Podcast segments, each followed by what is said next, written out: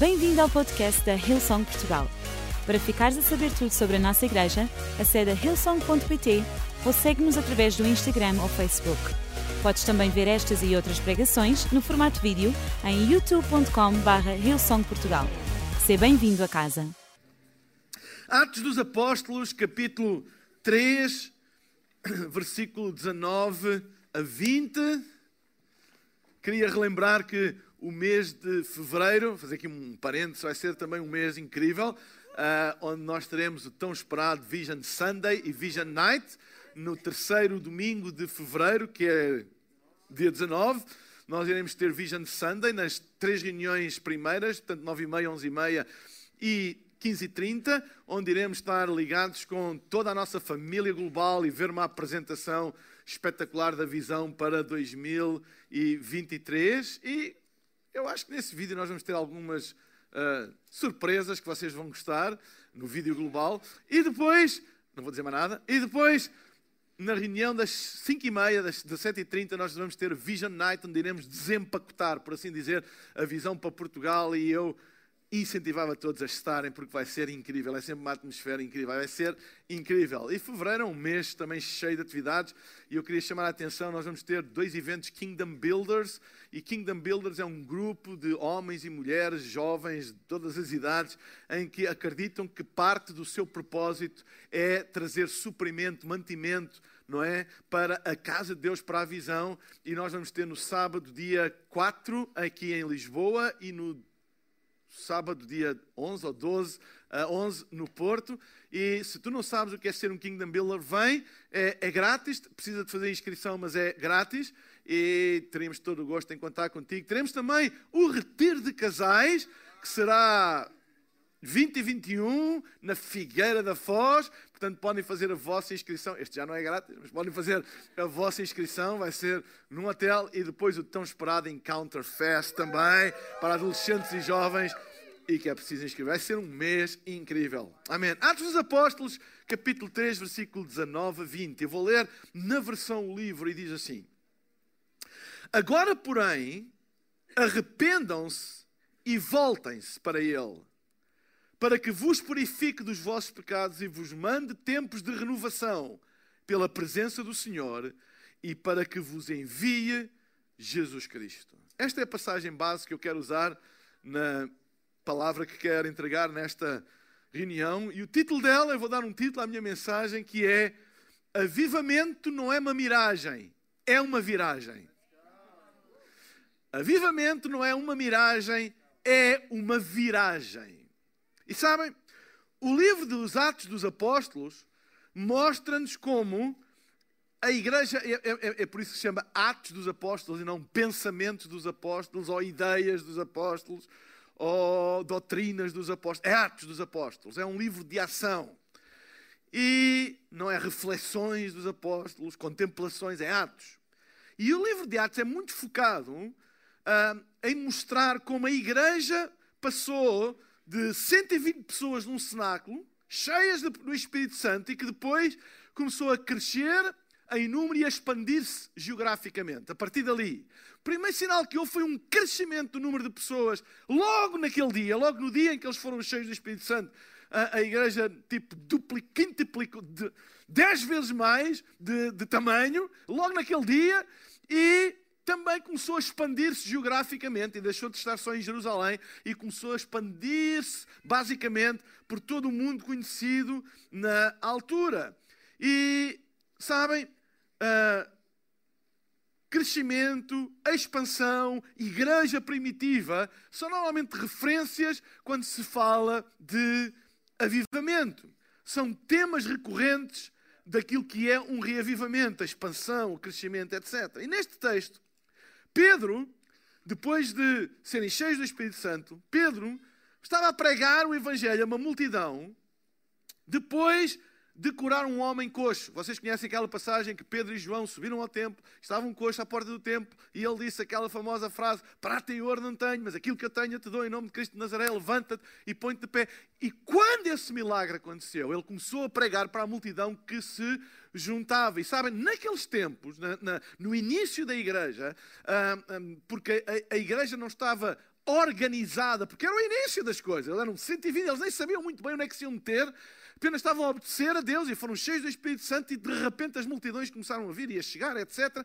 E, e o que ele fazia era, eles oravam, eh, os milagres aconteciam e muita gente vinha ver o que é que se passava. Eles aproveitavam a oportunidade daquela gente toda se reunir para ver e pregavam o Evangelho. E foi isso que Pedro estava a fazer agora. Depois daquele milagre da cura do coxo, ele começou a pregar o Evangelho.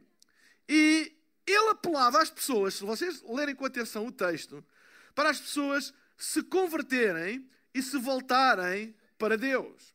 E neste texto, eu quero usar este texto como base para vermos a causa e a consequência de um avivamento. Porque avivamento não é uma miragem, não é conversa de religiosos, não é uma coisa que se ah e tal e fala-se. Não, avivamento não é uma miragem, mas avivamento é uma viragem.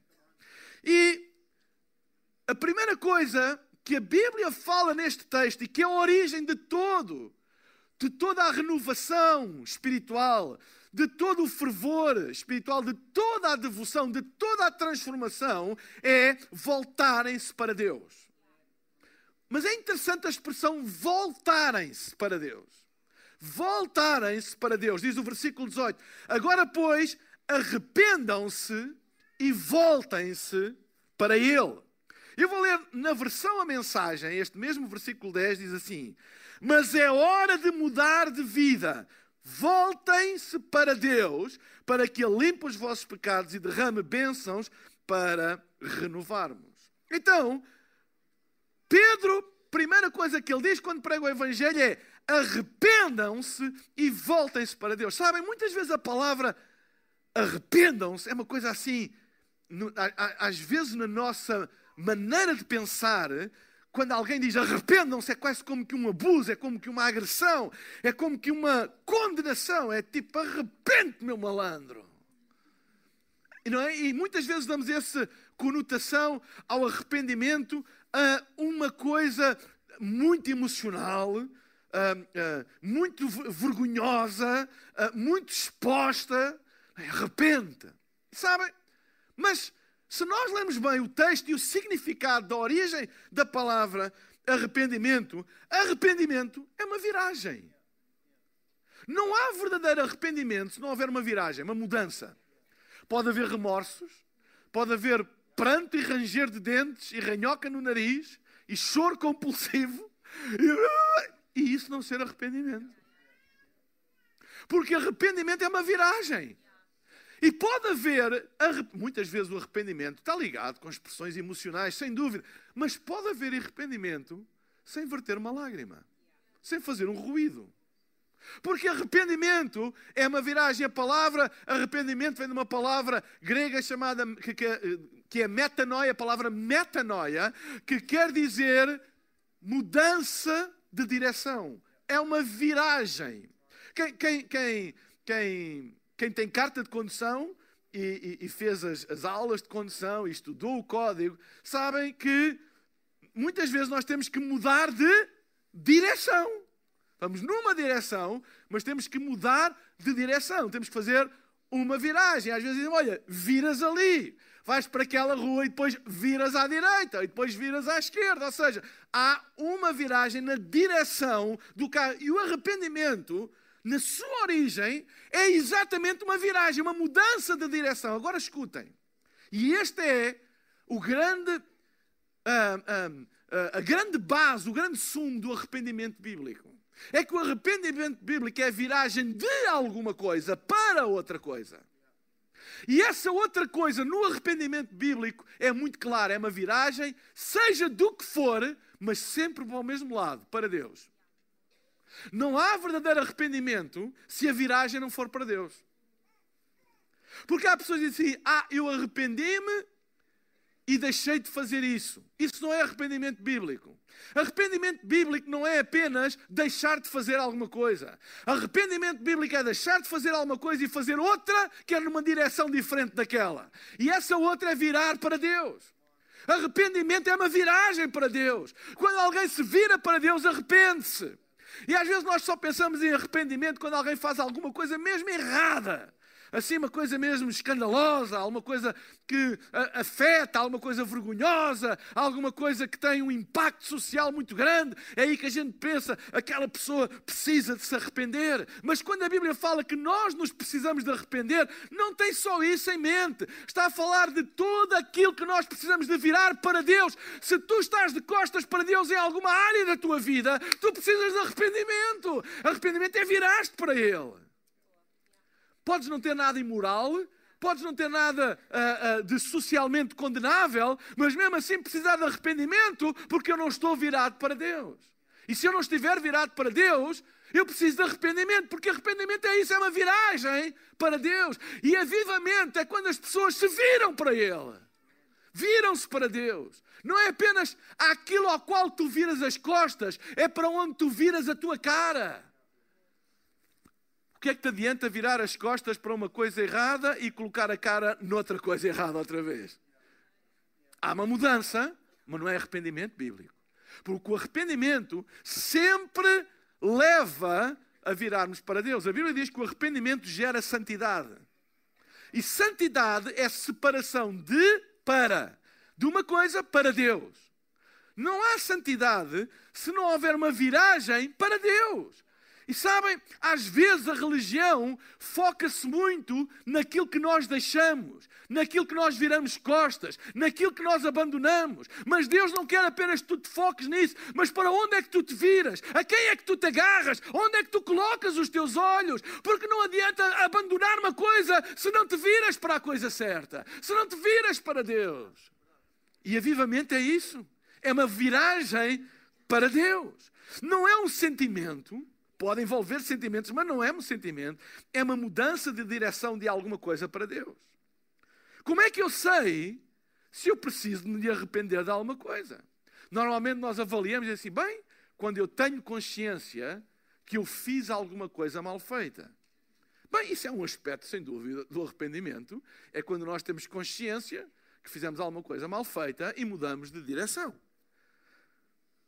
Mas se nós reduzirmos arrependimento a isso, nós ficamos insensíveis para muitas coisas que a gente precisa do arrependimento bíblico e que pensamos que não precisamos.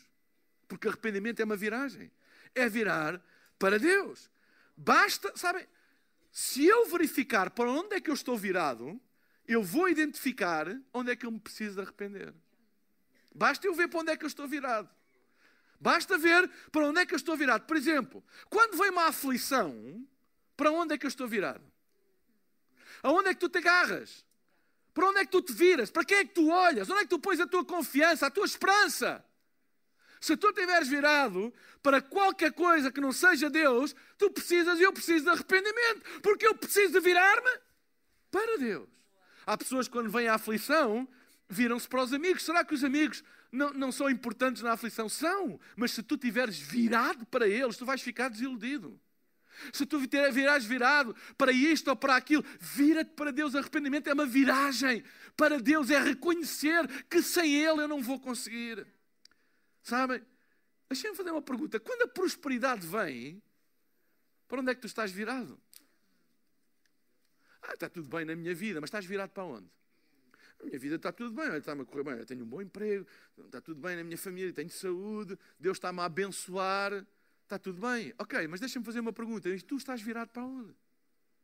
Sabem que muitas vezes as pessoas, quando experimentam prosperidade na sua vida, é muitas vezes as alturas que eles precisam se arrepender, porque eles viram-se para tudo menos para Deus. Não estão virados para Deus. Estão abençoados, mas não estão virados para Deus.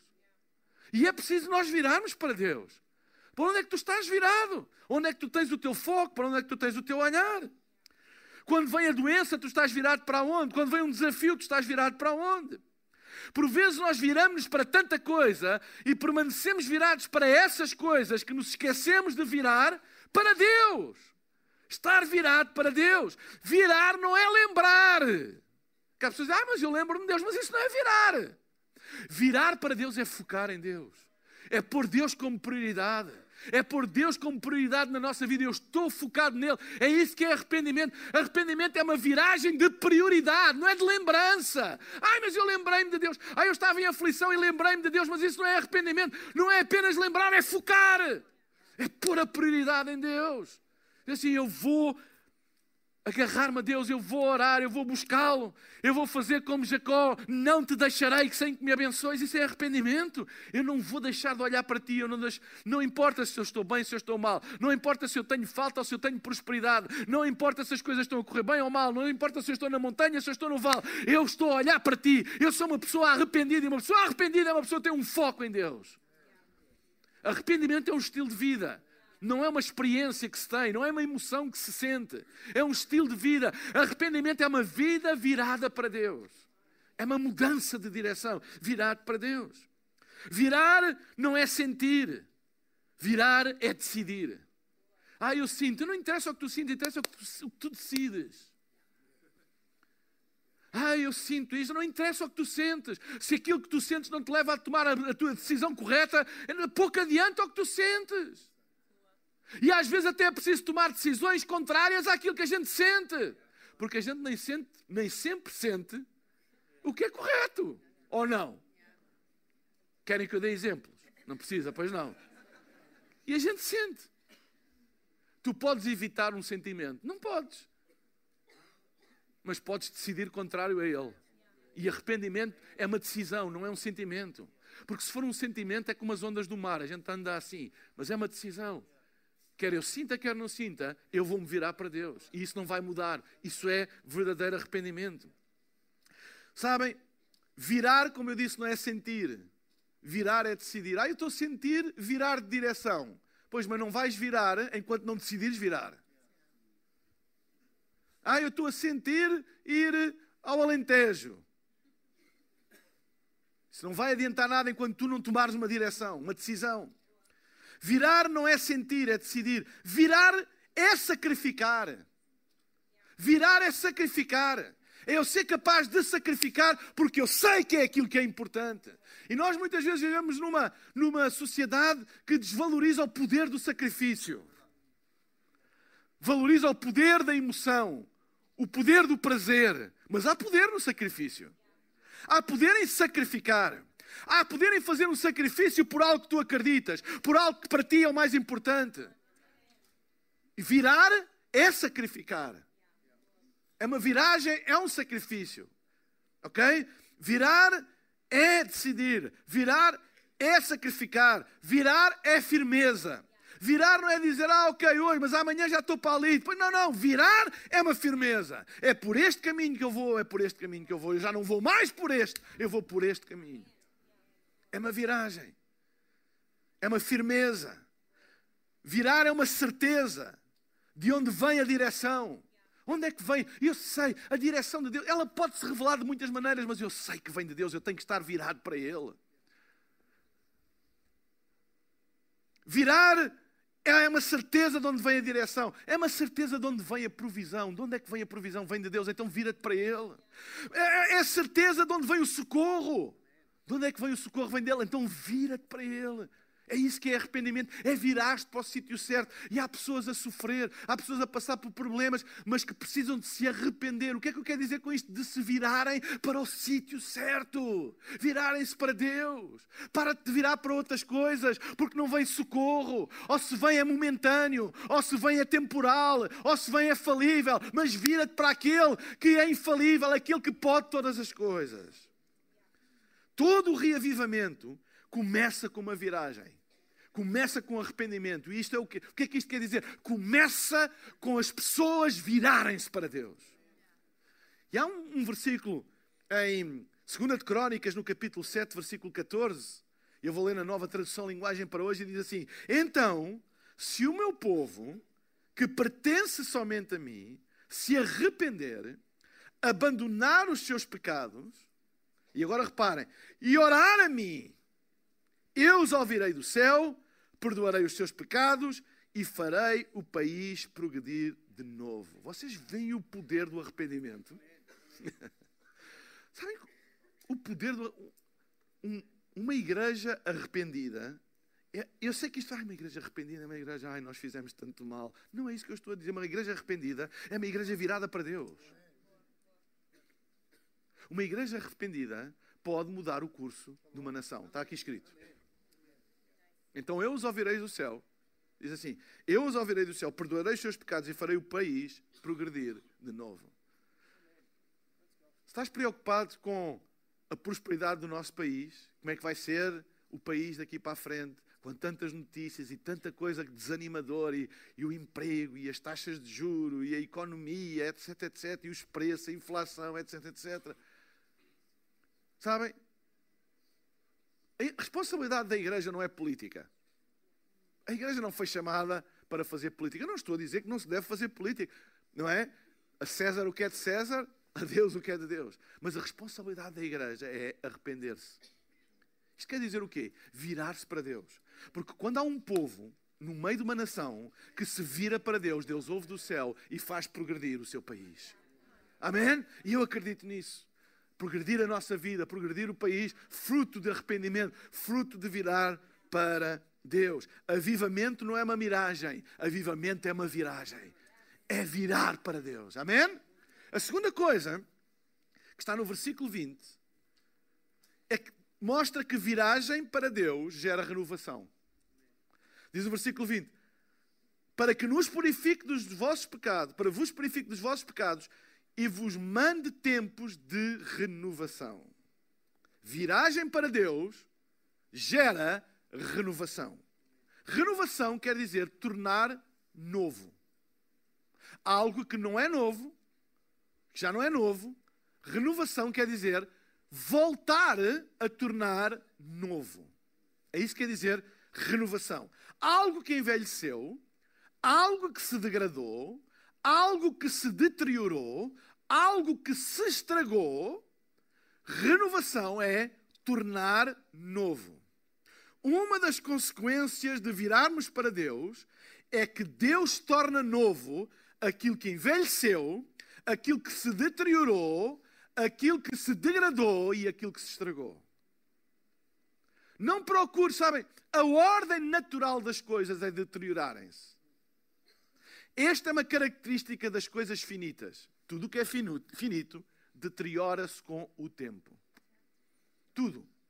Não há nada que não se deteriore com o tempo. Mas a Bíblia diz: quando nós nos arrependemos, quando nós nos viramos para Ele, nos focamos nele, e é isso que nós estamos a falar.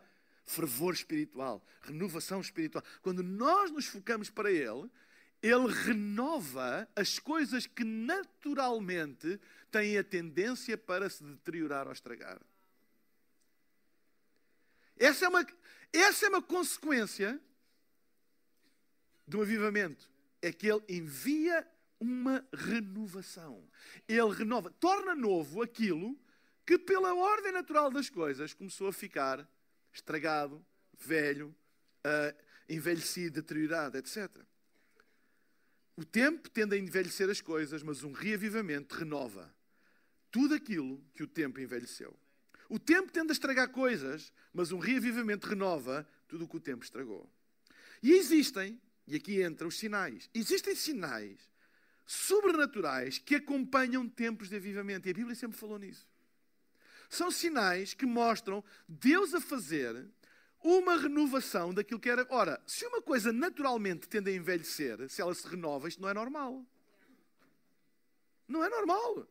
Uma coisa que a tendência é se degradar, se envelhecer e de repente aparece nova. Isto não, isto não tem nada de natural, porque a tendência natural é envelhecer. Não é? tirando algumas pessoas que ficam mais bonitas que a idade. Mas a tendência é envelhecer, é o normal. Ora, se a Bíblia diz que Deus renova, que o arrependimento gera renovação, e esta é, é uma consequência do avivamento, existem sinais, não é? Porque não é natural. A gente, isto não é normal. A tendência não era esta. Isto não é aquilo que é previsível acontecer. Isso é renovação. Ok? Sinais sobrenaturais acompanham tempos de avivamento como demonstrações no natural daquilo que está a acontecer no espiritual. Porque aquilo que está a renovar é espiritual, não é natural. Deus, sabem, tudo, os sinais são consequências, não são causas. Os sinais não é para se buscar. A Bíblia até nos alerta a nós não buscarmos sinais. Eu não quero que vocês venham buscar cura, buscar serem cheios do Espírito Santo. Entendem-me o que eu estou a dizer? Uh, buscar isto. Não, eu quero que vocês venham buscar Deus. E quando nós nos viramos para Ele e buscamos a Deus, Ele renova. E estes são sinais no natural de algo que acontece no espiritual. Ok? Porque quando há avivamento, Ele renova. Ok? Ele torna novo aquilo que estava-se a degradar, aquilo que era velho. Ok? Renova. Por exemplo, ele diz que veio para dar vista aos cegos, renovar a nossa visão. E uma das consequências, quando nós nos viramos para Deus, é que sonhos e planos que envelheceram, que se estragaram, que se deterioraram com o tempo, alguns até morreram, quando nós nos viramos para Deus, eles são renovados e ficam como novos. Isso é renovação da visão. É por isso, eu acredito que muitas vezes, sabem, isto é espiritual. A renovação de um, de um sonho da vida não é natural, é uma coisa espiritual. Mas eu acredito que há sinais naturais disso.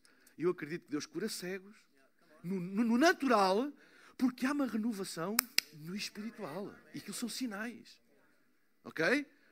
Por exemplo, a nossa capacidade ou sensibilidade para ouvir ou não ouvir. Por exemplo, uma das coisas que acontece quando nós nos viramos para Deus é que nós começamos a ouvir coisas que não ouvíamos e a deixar de ouvir coisas que ouvíamos. Eu deixo de começar a dar ouvidos a coisas que eu antes dava ouvidos e eu começo a ganhar uma sensibilidade para ouvir coisas que eu antes não tinha sensibilidade para as ouvir. Isso é fruto de renovação. Há uma renovação na nossa audição espiritual. A gente, olha, isso não me interessa ouvir. Olha, eu não quero ouvir isso. Eu, eu, eu não quero saber disso. E ganhamos uma sensibilidade para começarmos a ouvir aquilo que antes não ouvíamos. Ele veio para dar audição aos surdos. E por isso eu não me admiro nada quando há uma renovação espiritual, isso se manifeste no natural e pessoas que nunca ouviram começam a ouvir. É um sinal no natural de algo que acontece no espiritual. Porque, sabem, a origem é sempre espiritual. É sempre espiritual. A capacidade de discernir coisas. Não é? Uma das consequências de uma renovação espiritual é a gente consegue discernir coisas que não são discerníveis aos olhos humanos. É como que um paladar espiritual. Vocês sabem, quando a gente tu podes estar de olhos fechados, mas se puderem uma coisa doce na tua boca, tu não precisas de ver, que é um bolo. Tu sabes que é doce. E se puserem amarga, tu não precisas de ver o que é. Ah, eu tenho que ver para decidir se é amarga ou doce. Tu não precisas de ver. Tu sabes o que é. É um paladar. O paladar é uma característica natural para nós discernirmos coisas naturais. Se a gente puser, não precisa de ver, não preciso de tocar. Eu sei perceber pela, pelo toque se é mole, se é duro, eu não preciso ir com a mão. Eu, eu ponho no paladar, eu, eu, vejo se é doce, se é amargo, se é azedo, se é salgado, se é insonso, uh, se é vinagrado. Se é, entendem? Eu, eu, eu, sei ver se é um legume, se é carne, se é, é. É, é uma capacidade que eu não preciso dos outros sentidos que Deus me deu para eu discernir aquilo que vem para a minha vida. Aquilo que vem para alimentar o meu corpo, eu consigo discernir sem ter nenhum dos outros sinais nos outros sentidos ativos. E eu consigo saber. E consigo tomar as minhas decisões. Sem ver, sem tocar, sem ouvir, sem nada. Até sendo enganado, alguém me pode dizer assim: Olha, vou-te dar um docinho e põe-te uma colher de sal. Tu ouviste que era um doce, mas tu tiveste o discernimento e não, não, isso não é. Isto é uma manifestação natural de algo que é espiritual, que quando nós nos viramos para Deus, nós começamos a conseguir discernir coisas que não vemos. Às vezes contrária àquilo que nos estão a dizer, mas a gente discerne o que é que está por detrás daquilo. Quando alguém diz uma coisa, mas a gente discerne no espírito que está por detrás. É alguém que está a dizer que é doce, mas o que a gente está a provar não é doce. Ou alguém que está a dizer que é salgado, mas aquilo que a gente está a provar não é salgado. É discernimento. Isso, sabem, acontece, isso é uma renovação. É quando nós nos viramos para Deus. Quando nós nos viramos para Deus, nós discernimos. A Bíblia está cheia desses, desses uh, exemplos. Lembram-se quando um mágico andava seguindo os discípulos e dizendo: Estes são homens de Deus que fazem grandes milagres, até estavam a prová-los. Mas diz que Paulo distinguiu que o espírito que estava por trás daquele homem era um espírito maligno e virou-se para ele e repreendeu. Ele estava a dizer: É doce, é doce, é doce, é doce. Mas quando Paulo testou, não era doce, era engano. E a vida está cheia, nós podemos ser enganados. A vida está cheia de truques, de ilusionismos. O mundo espiritual é um mundo de ilusionismos que se manifesta no natural. Mas nós precisamos, a Bíblia diz para nós discernirmos todas as coisas espiritualmente. E quando há uma renovação espiritual, um avivamento, há um aguçar do paladar. Nós distinguimos as coisas independentemente daquilo que a gente vê, daquilo que a gente uh, ouve, daquilo que a gente toca, a gente distingue. Renovação. Outro aspecto da renovação é que a renovação uh, é como que uma, faz uma ignição na nossa paixão. Sabem, paixão é consequência do encontro. Paixão é consequência de uma viragem. Quando eu, sabem, quando eu me viro para Deus, a minha paixão é ativada. Não é o contrário. Há, há pessoas que dizem assim, ah, eu estou a orar Estou a orar para que venha uma grande paixão sobre mim. Olha, deixa-me dizer, tu precisas te arrepender. Precisas virar para Deus. Se virares para Deus, tu vais ver que a paixão vai crescer. Se tu não tens paixão, não é por orares por paixão que ela vem. Tipo, Deus não te vai mandar uns pauzinhos para limpimpim de paixão sobre a tua vida. Se tu não tens paixão, isso é um sinal de outra coisa qualquer. É um sinal que precisas de arrepender. Isso é sinal de quê? Se tu não tens paixão por Deus, tens paixão por outra coisa estás virado para outra coisa. Vira-te para Deus. Se virares para Deus, a paixão vai reacender. Entendem? É uma viragem. Não é um evento, um acontecimento. É uma viragem. Renova a vontade de viver e a vontade de construir. Há pessoas que perderam a vontade de viver e a vontade de construir alguma coisa. Apenas sobrevivem. Não têm aquela coisa de acordar eu tenho um propósito na minha vida, eu tenho um propósito na minha vida, eu vou construir alguma coisa. E às vezes nós podemos orar, oh Deus, eh, envia propósito, envia sonho. Deus não precisa de enviar propósito nem sonho, porque Ele já o tem. Tu só precisas de virar para Ele.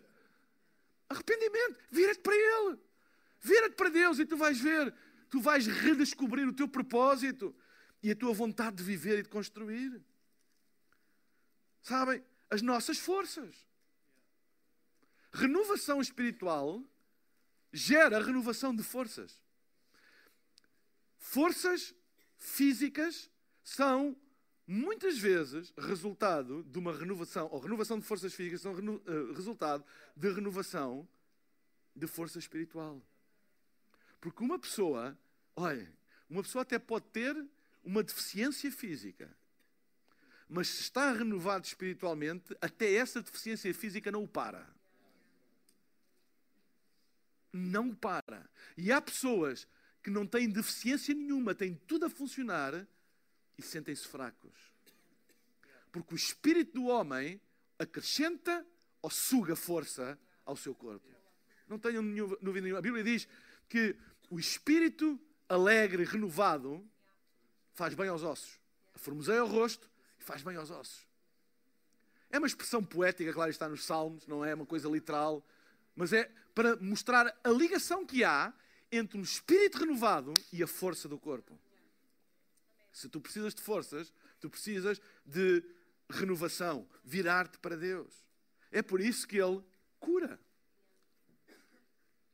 Sabem, Ele cura porque quando, quando o interior é renovado, existem sinais exteriores disso.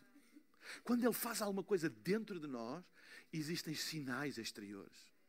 É por isso que há pessoas que são curadas e nunca ninguém lhes tocou, nunca ninguém orou por elas.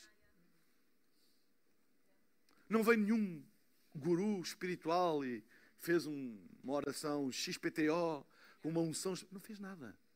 Há pessoas que são curadas assim porque bastou virarem-se para Deus, foram renovadas no seu interior e isso teve um reflexo na sua vida física. Sabem? Uma das coisas que a renovação faz também é que torna o nosso toque abençoado. Tudo aquilo que nós tocamos prospera. Vocês conhecem pessoas que tudo que elas metem, anda para a frente. Aquilo não tem a ver nem com a capacidade delas, aquilo não tem a ver nem com os estudos que elas têm. E atenção, eu não estou a diminuir a importância de ter capacidade de desenvolver competências e estudos, mas não tem a ver com isso, tem a ver com, estão renovados, tudo aquilo que eles se metem prospera. Porque é um reflexo de uma alma renovada. Prospera. Tudo o que eles tocam, prosperam. Amém? E às vezes eu ouço pessoas, como é que é, como é que isso cresce? Como é que isso não sei o quê? Até há pessoas, olha, deixem-me pôr, até nas coisas de Deus. Até há pessoas que pregam melhor do que tu. Há pessoas que uh, uh, têm mais capacidades que aquele. Há outros que fazem que têm mais competência que o outro. E aquele faz. E as coisas acontecem. E eu que tenho mais capacidade. Não acontece. Sabem porquê? Porque há renovação cá dentro. Há renovação cá dentro. Amém? É por isso que é importante virarmos para Deus. Avivamento não é uma miragem, avivamento é uma viragem. E último ponto, e vou terminar.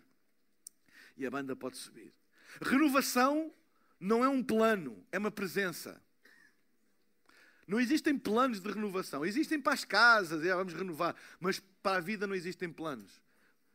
A única maneira da vida ser renovada é através de uma presença. Diz a palavra de Deus no versículo 20: para que vos purifique dos vossos pecados e vos mande tempos de renovação pela presença do Senhor. Pela presença do Senhor. Há uma coisa que eu quero dizer aqui do fundo do meu coração.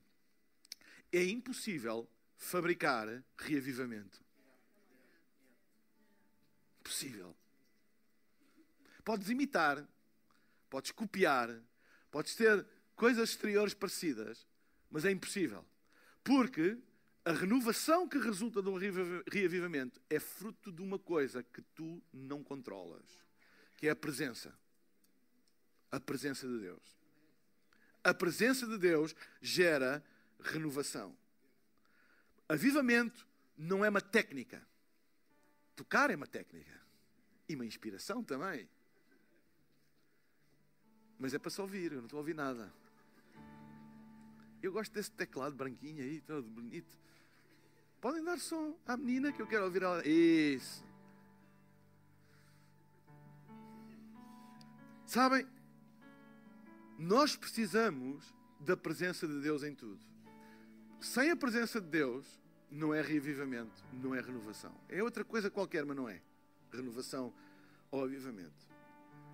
E a presença de Deus, e vou terminar, há quatro atitudes que nós precisamos de ter para com a presença de Deus, que têm respaldo nas Escrituras. A primeira é que a presença de Deus deve ser buscada. Jeremias 29, 13 diz: E buscar-me-eis e me achareis quando me buscardes de todo o vosso coração. A presença de Deus é para ser buscada. O que é que, é, o que, é que quer dizer? O que é que isto quer dizer? Buscar a presença de Deus. Buscar a presença de Deus é um arrependimento. É uma viragem. O que é que eu ando à busca? Eu posso ser cristão. Eu posso ser, posso vir à igreja. Eu posso ter até uma rotina devocional. Mas eu não buscar a Deus. Porque buscar é uma viragem. É uma prioridade. Quando a Bíblia diz buscar de todo o coração, não quer dizer que eu não faça mais nada na vida, mas é uma prioridade de todo o coração, é prioritário, é uma viragem. Eu, aconteça o que acontecer, haja o que houver, eu estou virado para Deus. Ok? Eu estou virado para Deus. A presença de Deus é para ser buscada. Busca a presença de Deus. Toma decisões na tua vida que te, que te virem para Deus. Isso é buscar a Deus. Tomem decisões. Por exemplo, decidir vir à igreja é buscar a Deus, porque é uma decisão que me vira para perto dele. Decidir ler as Escrituras. São, entendem o que eu estou a dizer? São decisões que me viram para perto dele. Isso é buscar a Deus. Buscar a Deus não é uma coisa assim, hum, sei lá, zen, assim meio. Uh, buscar a Deus é uma decisão. É uma viragem. É virar-me para Ele. É uma decisão. Eu estou a buscar a Deus. A segunda coisa, a presença de Deus é para ser buscada. Em segundo lugar, a presença de Deus é manifestada.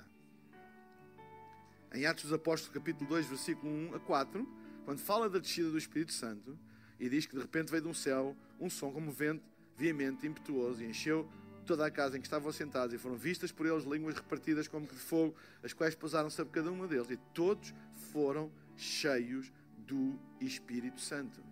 E começaram a falar em outras línguas, conforme o Espírito concedia que lhes falasse. Isto foi a manifestação da presença de Deus. Portanto, a presença de Deus é buscada, e quando a presença de Deus é buscada, ela é manifestada. Manifesta-se. Deixa-me dizer uma coisa. Deus está em todo lugar.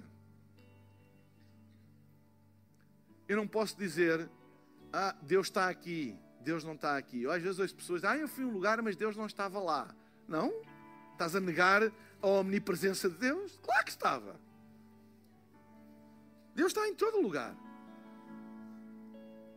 Mas Deus não se manifesta em todo lugar. Mas a Bíblia diz como é que Deus se manifesta. Ou quando é que Deus se manifesta. Está lá em Mateus. Onde estiverem, dois ou três reunidos em meu nome, aí estou eu no meio deles. Ora, se Jesus é Deus, 100% homem, 100% Deus, e nele, e nele habitam todos os atributos da divindade, Jesus é omnipresente, omnisciente e omnipotente. Se ele é omnipresente, quando ele se vira para os discípulos e diz: Onde estiverem dois ou três reunidos em meu nome, aí estou eu no meio deles, o que ele está a referir-se a quê? A sua presença enquanto atributo divino? Não, porque ele, quer estejam reunidos em nome dele, quer não estejam, ele está lá, porque ele é omnipresente. As manifestações de Deus no Velho Testamento, conhecidas muitas vezes como ah, epifanias, manifestações de Deus visíveis para os homens, eram raras e eram à luz dos homens arbitrárias, ou seja, o homem não tinha capacidade, não podia fazer nada para provocar uma epifania. Diziam, olha, vamos vamos fazer aqui uma epifania. Não. Era um ato de exclusiva soberania divina. E às vezes misteriosa. Porque é que Deus se manifestou ali? Por exemplo, lembram-se do acontecimento de Deus aparecer a Moisés de um arbusto a arder, isso é uma manifestação da presença de Deus, é uma epifania. Apareceu a Moisés. O que é que Moisés fez para que aquilo acontecesse? Qual é a técnica para que arbustos ardam debaixo do poder de Deus? Não faço ideia. Nada. Foi um ato de soberania de Deus. Deus decidiu naquele tempo, daquela maneira, aparecer a Moisés. Moisés não pediu, Moisés não buscou, e o Velho Testamento está cheio disso. Quando Jesus diz isto, ele está a fazer uma mudança do paradigma daquilo que é as epifanias, daquilo que são as manifestações da presença de Deus. O que ele está a dizer é o seguinte: no Velho Testamento, manifestação da presença de Deus era um ato exclusivo da soberania de Deus. Mas agora, para aqueles que têm aliança comigo, há uma maneira da presença de Deus ser manifestada. É quando vocês estiverem juntos em meu nome se, eu, se todos estiverem focados em mim, se todos estiverem arrependidos, não é estar aqui um grupo, ah, e um está a pensar na, aqui, o outro ali, porque nós podemos estar num sítio e o nosso foco está no outro, vocês sabem disso. Nós podemos vir à igreja marcar ponto, ah, eu fui à igreja, e... mas o nosso foco não está nem aí, às vezes até estamos a ver qual é a hora de acabar, que é para eu ir, para eu coisa, etc. Porque o nosso foco está noutra coisa. Mas o que a Bíblia diz é: quando vocês estiverem juntos, em meu nome, isto quer dizer o quê? Quando vocês estiverem arrependidos, todos juntos arrependidos, tudo focado em mim, aí estou eu no meio deles. Há, há uma epifania, há uma manifestação. Ou seja, ele transferiu de um ato da soberania divina, pela nova aliança no seu sangue, para o facto de nós nos arrependermos juntos diante dele, estamos focados nele, ele manifesta-se. E vocês sabem que é verdade quando a gente faz, por exemplo, porquê é que isso acontece? Porque o nosso foco é outro. Quando a gente, uau, vamos ter uma reunião de touching heaven, toda a gente vem embora e toda a gente está focada. É claro que acontece, está escrito. Não é técnica, não há técnica nenhuma, é o cumprimento das escrituras. Toda a gente vem com o mesmo foco, com o mesmo propósito, com a mesma vontade, mesmo focado na mesma coisa, esperando a mesma coisa. E a Bíblia diz: onde estiverem dois ou três reunidos em meu nome, aí estou eu no meio deles. E ele manifesta a sua presença. Será que há Será que há arrependimento neste lugar para nós hoje vermos isso acontecer? Vermos uma grande manifestação do Espírito de Deus no nosso meio? O que é que é preciso fazer? Virmos todos arrependidos. No sentido, focados nele, virados para ele. Se toda a gente vier virada para ele, basta dois ou três para incendiarem tudo o resto. Amém? E eu queria desafiar-te a tu viveres uma vida focada em Deus. Porque isso incendeia. Amém? A presença de Deus deve ser buscada, a presença de Deus deve ser é manifestada. Em terceiro lugar, a presença de Deus é prometida. A Bíblia diz nos Atos dos Apóstolos, capítulo 2, versículo 38 e 40, e diz: Porque a promessa vos diz respeito a vós, a vossos filhos, a todos os que estão longe e a tantos quanto Deus Nosso Senhor chamar. O derramamento do Espírito Santo, a manifestação da Sua presença é para todos, para todas as épocas, para todos os séculos, para todas as, as épocas da história. Não há, não há, ah, isso foi a época do derramamento. Não, não, é para todos os tempos é para todas as gerações, é para todas as pessoas, não há exclusivos. Todos aqueles que estiverem focados nele vão ser cheios do Espírito Santo. E em quarto lugar, a presença de Deus deve ser buscada, manifestada, prometida, ela é prometida e ela deve ser recebida. Porque o apóstolo Pedro diz: E recebereis o dom do Espírito Santo. Ou seja, tem que ser recebido. Há coisas que são entregues, mas a gente não recebe. Já me aconteceu irem coisas para casa. Ah, isto é para si. Eu disse, não, desculpa, isto não é para mim. Não. Ah, é para você levantar. Não, eu não vou levantar isto, eu não sei o quê, não é meu. Não vou levantar. Ou seja, eu não recebo coisa, eu não recebo tudo aquilo que eventualmente alguém me quer entregar. Não é? Não recebo. Não, não quero. Se alguém me vier entregar, já me aconteceu várias vezes. Não sei se eu tenho cara de, de drug dealer não é? ali ao pé do Coliseu, onde é o Coliseu. Eu uma vez estava com, há muitos anos, com a Christine Kane e, e, e, e eu creio que o Fred, era o Fred que estava connosco, e, e nós fomos comer qualquer coisa e fomos constantemente abordados, constantemente. Eu ou Christine Kane tínhamos cara de. Porque era... os outros ninguém dizia nada. Mas há gente, pimba, pimba, pimba, pensei, até brincámos, disse, mas será que há alguma coisa em nós que evidencia alguma dependência? Não sei. Não sei. Mas nós não recebemos. Rejeitamos. Há pessoas que rejeitam a presença de Deus. Não a recebem. Não têm um coração aberto. Têm um coração fechado. Têm um coração cheio de. E hoje podemos falar não temos tempo muito sobre como é que nós podemos nos fechar para receber aquilo que Deus tem para nós e receber a presença de Deus. Há uma coisa, deixem-me dizer, tenham um coração como uma criança, ponham a vossa fé à frente das vossas dúvidas e tenham um coração hum, aberto, simples. Há coisas que nós não queremos entender, mas podemos receber. Tu não precisas de entender tudo o que vem de Deus para receber tudo o que vem de Deus. Precisas. Há coisas que a gente recebe de Deus e só entende mais tarde. E há coisas que a gente recebe de Deus e nunca entende. Mas recebe. Assim, porquê é que Deus te deu isso? Não sei. Ele é bom. Eu não sei. Às vezes a nossa consciência da nossa eh, imperfeição faz-nos fechar para Deus. Ai, não, não, ai, Deus a mim nunca. Não, Ele sabe o que eu fiz, Ele sabe. E a gente próprio se fecha. Abre para Ele. É um mistério, mas recebe. Aprende a receber aquilo que vem do céu. Amém? Avivamento não é uma miragem. Avivamento é uma viragem. Será que há fé neste lugar para nos virarmos para Deus hoje e vermos um grande movimento do Espírito Santo hoje? Há fé neste lugar? Vamos lá ficar de pé. Se há fé neste lugar, dá um grande aplauso aos céus hoje e diz: Eu estou diante de ti, Senhor. Eu estou diante de ti. Dá um grande aplauso aos céus e confessa a tua disponibilidade diante dele. Eu estou virado para ti, Senhor. Eu estou virado para ti hoje, Senhor.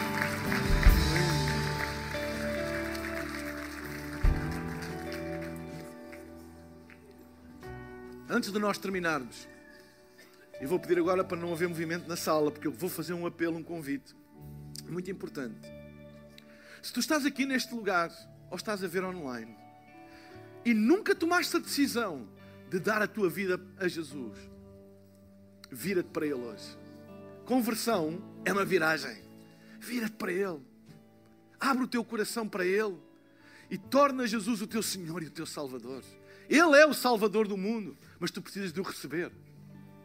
Recebe-o hoje. Aceita o presente de Deus hoje. Abre o teu coração e diz: Eu aceito esse presente de Deus. Se tu nunca tomaste esta decisão de aceitar este presente de Deus, hoje é o dia de tu tomares a decisão de aceitar este presente de Deus. Se nunca deste a tua vida a Jesus, toma hoje esta decisão que vai mudar a tua vida para sempre, para a eternidade. Não é só para a vida que tu conheces aqui, vai mudar para toda a eternidade. Eu queria incluir neste apelo também todas as pessoas que já tendo um dia tomado esta decisão, têm estado longe de Deus e hoje querem se virar de novo para Deus. Querem fazer a sua paz com Deus, a sua reconciliação com os caminhos da fé. Querem se virar de novo para o colo do nosso Pai Celestial, porque tu és dele. Este apelo é para ti também. Eu daqui a pouco irei pedir a todas as pessoas que querem tomar esta decisão, ou uma ou outra, que façam uma coisa muito simples, no lugar onde estão. Façam um sinal levantando o seu braço para eu ver. E eu irei fazer uma oração aqui do palco. E irei pedir a todas as pessoas que a repitam no lugar onde estão em voz baixinha. Porquê? Porque a Bíblia diz: se tu creres no teu coração e confessares que a tua boca serás salva. Salvação é fruto de crer e de uma confissão. E eu creio que a palavra hoje fez efeito no teu coração e tu crês. Mas eu creio também que tu precisas de confessar. E esta oração é uma maneira de te ajudar a fazer esta confissão. Então, se tu estás aqui, eu vou pedir daqui a pouco, quando eu disser para levantares o teu braço, e é isso que vai acontecer. Se estás em casa, coloca o emoji da mão aberta no chat da plataforma onde estás a assistir e nós iremos fazer esta oração contigo também. Enquanto todos temos os nossos olhos fechados e é chegada este momento tão importante, talvez o mais importante, de certeza o mais importante na nossa reunião quando nós damos a oportunidade às pessoas fazerem a sua reconciliação com Deus, a sua decisão de receberem Jesus nos seus corações e o tornarem seu Senhor e Salvador pessoal. Enquanto todos temos os nossos olhos fechados, se tu és uma destas pessoas, eu vou pedir agora mesmo, rapidamente, te levantes um dos teus braços e nós vamos fazer esta oração junta. Levanta bem alto para eu poder ver. Eu estou a ver, eu estou a ver. Levanta bem alto. Se tu és uma destas pessoas, se tu hoje queres fazer a tua paz com Deus, a tua reconciliação com Deus, dar a tua vida a Jesus, estou a ver lá em cima também, aqui no meio. Levanta bem alto para eu ver, estou a ver ali também. Estou a ver ali do meu lado direito também. Levanta bem alto, sem vergonha. Levanta bem alto, levanta bem alto, levanta bem alto. Vamos fazer esta oração juntos. Digam comigo, Pai querido, muito obrigado pela tua presença. Obrigado pelo teu amor. E obrigado porque tu me amas e nunca desistes de mim. Eu abro o meu coração para receber o dom de Deus, que é Jesus Cristo, o meu Salvador e o meu Senhor. Perdoa os meus pecados. Dá-me uma vida nova, eterna, contigo, em nome de Jesus. Amém, amém e amém.